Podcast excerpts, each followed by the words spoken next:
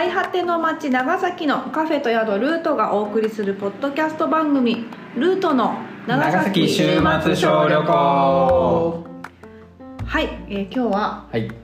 車中じゃないんですよね。今日,、今日もちょっと車にね乗らずに番外編ということで、はい、今日は夏も、えーね、梅雨も終わり。まだ終わってない。ですさあ終わってない。雨雨絶賛雨雨。慣れない慣れないフォーメーションだからみんな挙動っておかしくなってます。今日はね日々のまにまに。はい。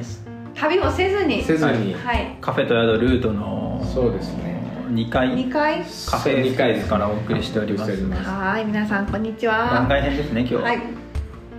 あれですよね。この小小小旅行小旅行始まったのはもうコロナ真っ只中って感じだったんですよ、うんでこうい移動せずにこう、あのね、はい。あの長崎を楽しむにはどうすればいいかみたいな感じで、ちょっとそういう目的もあったじゃないですか,、はい。はい。そういうのも含めて今日は移動せずに、もはや移動もしない。移動せずにどこまで楽しめるか会ということでよろしくお願いしますっていうことですね。なんかトークテーマを準備してきてくださったあそうそうとと聞きましたそうそうそうトークテーマはその、サブテーマじゃないですけど、はい。その長崎の日常の中にはい。旅を探すと。か、ああなるほどね、はい。長崎の日常と旅をこう紡ぐみたいなね。なるほど。紡ぐ。ちょっと美しい言葉で言ってますけどそうなんだかなあの移動しなくてもいろいろこう視点を変えることでこう楽しめるんやないかっていうのを、はいはいはい。また提案できたらいいなみたいな、あの目的がこうこの小旅行はあるので、はい。そういったことをねちょっとあの今日はね体験から、はい。皆さんの体験からちょっと聞いてみたいなと思ってですよ、うん。一つはなんだっけ？な、えー、なんだっけ？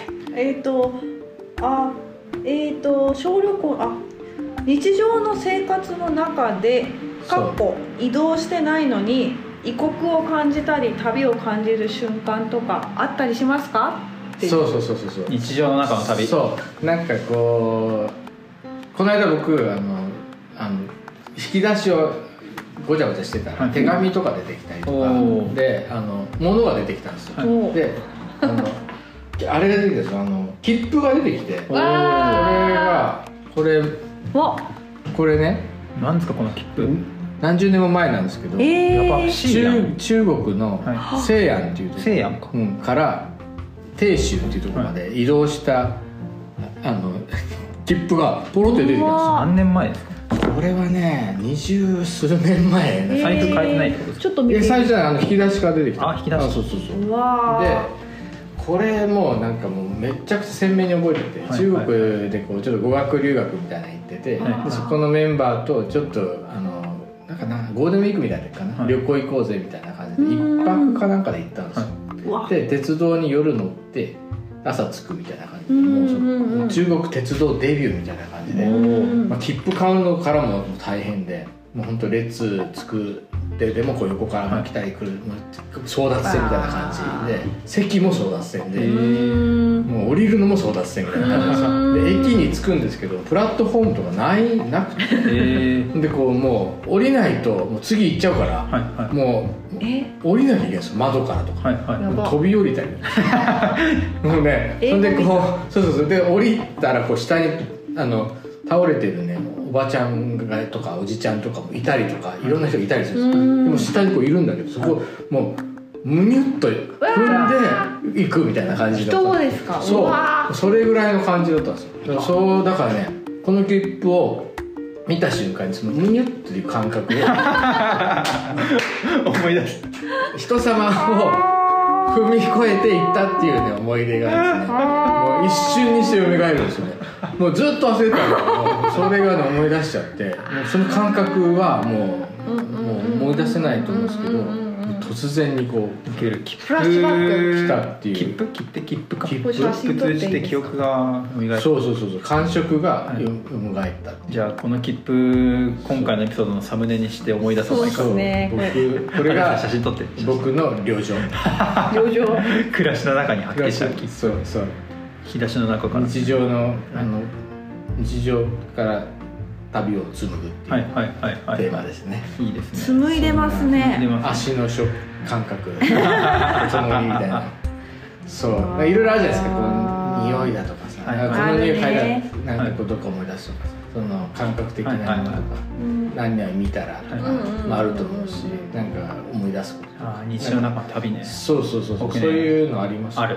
この間ちょうどあっておすごいグッときたんですけど、お今梅雨じゃないですか、うん。はい。雨上がりにあのその日ね一日中家で仕事しててはい、うん。なんかもうたまんねえわと思って外出たいと思ってうん。雨がやんだから外出たんですよ、うん。はいはい。でいつもと違う道で僕今高いところに住んでるんですけど、はい。坂のいつもと違う道を下ったんですね、うん。そしたらなんか本当それこそ小旅行で。うん。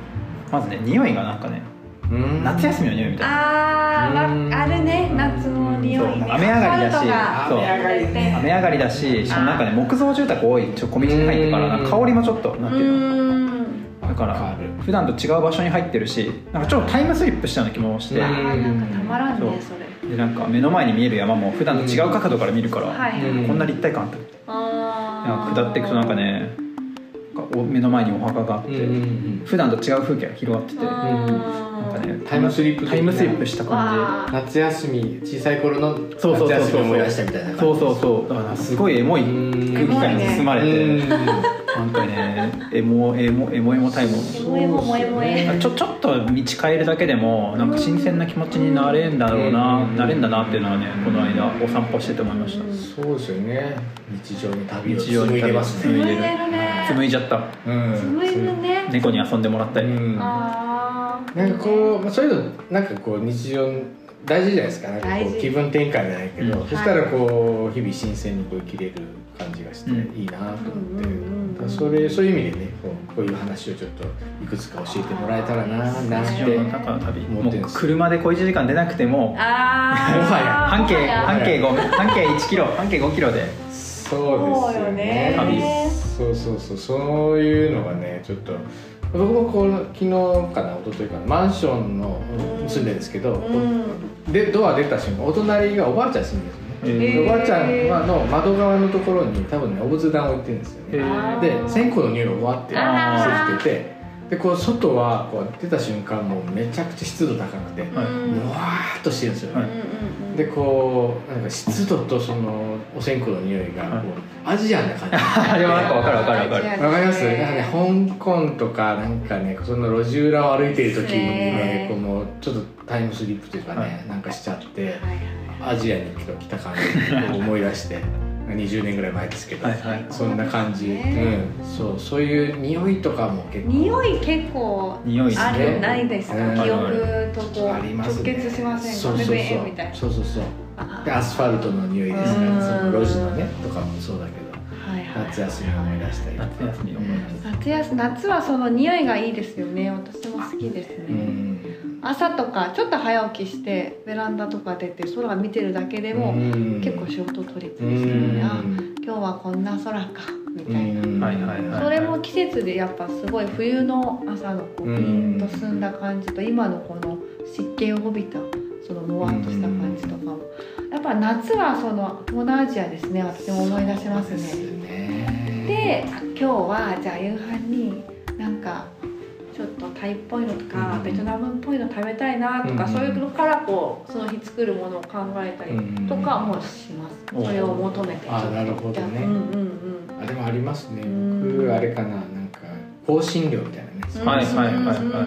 クミンってあるん。ですかはいはい。あれって結構肉の匂いを消すとか、そういうのもあったりするからこう羊料理とかでめっちゃ使われてるへ癖が強いね。でもあれの匂いを嗅ぐとなんかそのもうなんていうかなイスラム圏というかうね、ん。シルクロードめっちゃ僕好きだった、はいはいはい。そこをこう旅行している時をもうめちゃくちゃ思い出して。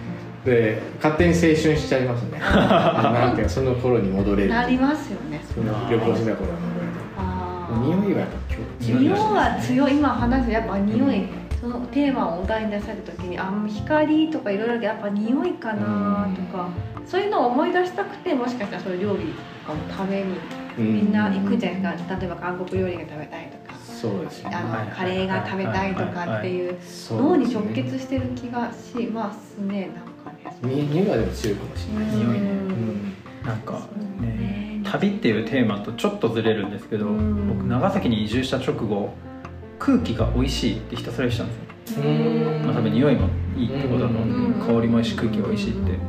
多分あの移住直後だから感じられたんですけど最近もうそれが当たり前になっちゃって感じられなくなっちゃってて、うん。あでもさなんかそのたまに里帰りじゃないけど関東に里帰りした時さ、ちょっと匂いに違和感。やばいやばいやばいもうやばい。ー長崎帰ってきたらうん。空気きれい空空気きれいだと思います。長崎駅ですらすごい空気、うん。長崎駅前って一番空気気よどんでるじゃないですか多分長崎県内で。うん。都会的な。都会的なでもそこですらすごい空気きれいだなって思うぐらい、実際あれかな。本当にエアコンとかもそうだけどそのビルでもさこうあの雑居ビルとかで、うん。その食堂がいっぱい入ってるところのビルのそその場合行くとすごい匂いする、はいはい。油とか。なんかそうそれがまあそれがこう都市規模になっうんうん。て街の匂いがあったりするのかな、あるある。匂い？あるある。長崎の匂いってあんのかな？長崎を離れたら気づけんのかな？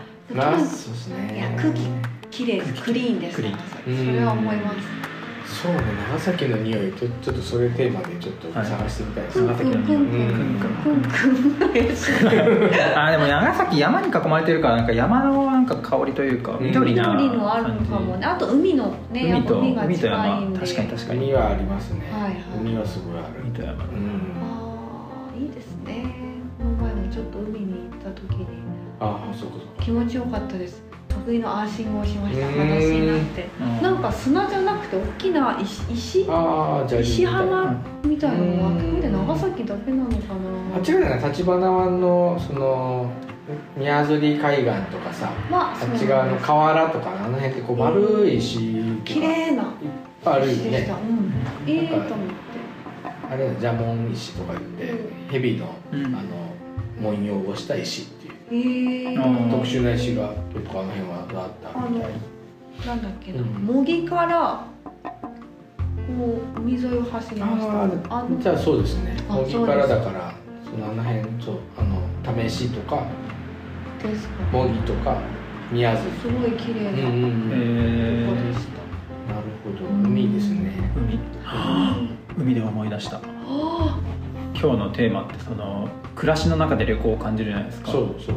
でちょっとちょっとだけ暮らしからはみ出たぐらいで旅行感を感じるっていうトピックで話したいことがあって、ううん。ん結論から言うと長崎の人は夜の港の楽しみ方をまだ知らないんじゃないかっていう。夜の港の楽しみ方。夜の港。こなんかねなんか最近そういうテーマを長崎の大学生と話す機会があって気づかされたんですけど、うんうんなんかねうまく話せるかな？一これまた話若干飛ばすけど1年前ぐらいに去年、うん。長崎の夏かなうん。水辺の森公園っていう大きなね海辺の公園あるじゃないですか、うんうんうんそこで友達とテント張って夜、うん。でちょっと飲みながらうんうん。夜景見ながら時間を過ごしたんですよ。うんそしたらなんかこのなんか楽器を練習してる人がいて、はいはいいるよね。で水辺の。なんか流れててはいはい。なんか長大のなんか学生さんがトランペットも練習しててうん。セッションが始まったりして、うん。めっちゃ豊かだなって思ったんですよ、うん時間うんうん。うんでもなんか多分それたまたま起きたんだと思うんですね。そういう楽しみ方って、でもなんかそういう楽しみ方もっと長崎の人できんじゃないかと思って。この前日曜日の夜私も水辺の森公園行った。そういう感じでした。あじゃあ知ってたのか。俺が知らないだけで。あいやいやいやだからそういう楽器弾いたりとかなんかお友達と何人かで座ってうん。ちょっと飲んだり食べたりうんとか。あれめっちゃいいめっちゃいいと思って。でもなんかさワーフ出島ワーフっていうさ水辺のレストランのところよりもさ、はい。みんな街中で飲んでたりするじゃん絶対水辺で遊んだ方がいい。でワーフで出島ワーフっていう水辺の飲み屋レストラン街もに人が集まったり夜の水辺の公園で水辺の森公園で楽しんだりっていう楽しみ方が実はまだ開発されきってないんじゃないかっていうう仮説。なんか行く人は行くのかなスーパーマイクロツーリズムアットナイうん。トどうですか？いやでもいいですよね。その街の中でこうなんか結構なんていうか夜って言ったらお店に行ってうん。ねなんかするみたいな感じのそのイメージの中で生きてるじゃないですか。それそういうふうにねもうちょっと自然とか港とかなんか違う楽しみ方をちょっと場所変えてやってみるこんなに近いうんうんうん。ですからねそうそうそう。そう夜の港いいっすよ。なんか散歩とか行きませんか？うち最近散歩行きます。おでおてて水辺までう行って。んそしたらなんかどんどんもっとなんかこう歩きたくなるんですよ。うん。っていうことで次は私登山したいなと思った。んですよもっとなんかこうはい。わしわし歩きたいみたいな願望が芽生えました。うん。そっか。エンジンかかっちゃったの？うんかかりました久しぶりよ。や。ばどこ行ったの？どこも行ってないです。だから小旅行で登山に行きたいなっていう。ああなるほど。そこに繋がる登山登山系ポッドキャスト。登山中に収録できるかなねそうですよね。慎吾先生にちょっとおねだり。小さい山はいっぱいありますからね、うん。なんかその登りやすい山とかは結構。行ったことありますか？長僕はだ崎のって山あれですよ。七高山巡りって言って長崎の年明けに7つの山を登るっていうのでね。この間行って岩屋山岩屋山どっから来たかな？岩屋山稲佐山？いじゃあ岩屋山こんぴらコン山ピラ山愛宕山。七面七面山彦山あと彦山豊前坊。あと一個どこだ？無全坊？こんぴら山行ったっけ？歌行ったしね。うん。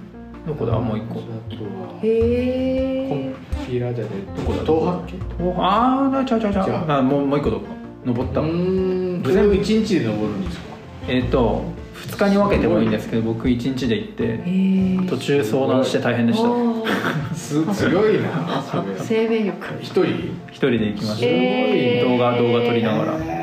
豊前坊っていう山おすすめですよ。無全坊？なんかね。どの辺にあるんですか？彦山の隣？彦山の隣ですね。彦山3つ連続してるじゃないですか。あの諏訪神社から見て左側にある。蛍茶屋のはいえー、なんかね石をくり抜いた奥に仏像が立ってるみたいなのがあったりなんか謎のエモい階段があったりはあ。雰囲気がとてもいいけど登りやすい。おうん小1いいです時間でね行ける、うんじゃあ森本はそこに行ってみようかはいな、全部おすすめです。うん一人でも行けるよね。行けますね。うんうんうんうん。本郷地から登る感そうかな、うん。そうそうそう。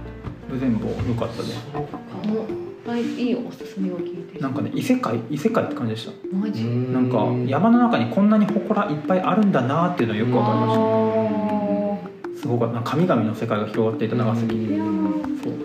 そうかちょっと移動するだけで。そう。すごいね。長崎って中心に都市部あるでしょ？んバリバリの都市その斜面地周りの斜面地は田舎っぽいさうん。落ち着いた雰囲気が流れてるでしょうんうんうんもうちょっと離れると大自然で自然の中に祠がいっぱい立ってて神々が宿ってるっていうのは 不思議な街だなと思って。うんうんうん。確かにねそれ三層構造になってるんですよ。都市田舎自然。うんうん。長崎はなるほど。農村だとそれがこう田んぼがあってそう。村があってそれ里山があってうん。で大自然があってうんみたいな感じですよね。そう。それの都市版みたいな感じですか？長崎はす全てそうなるほど。三層構造になってる。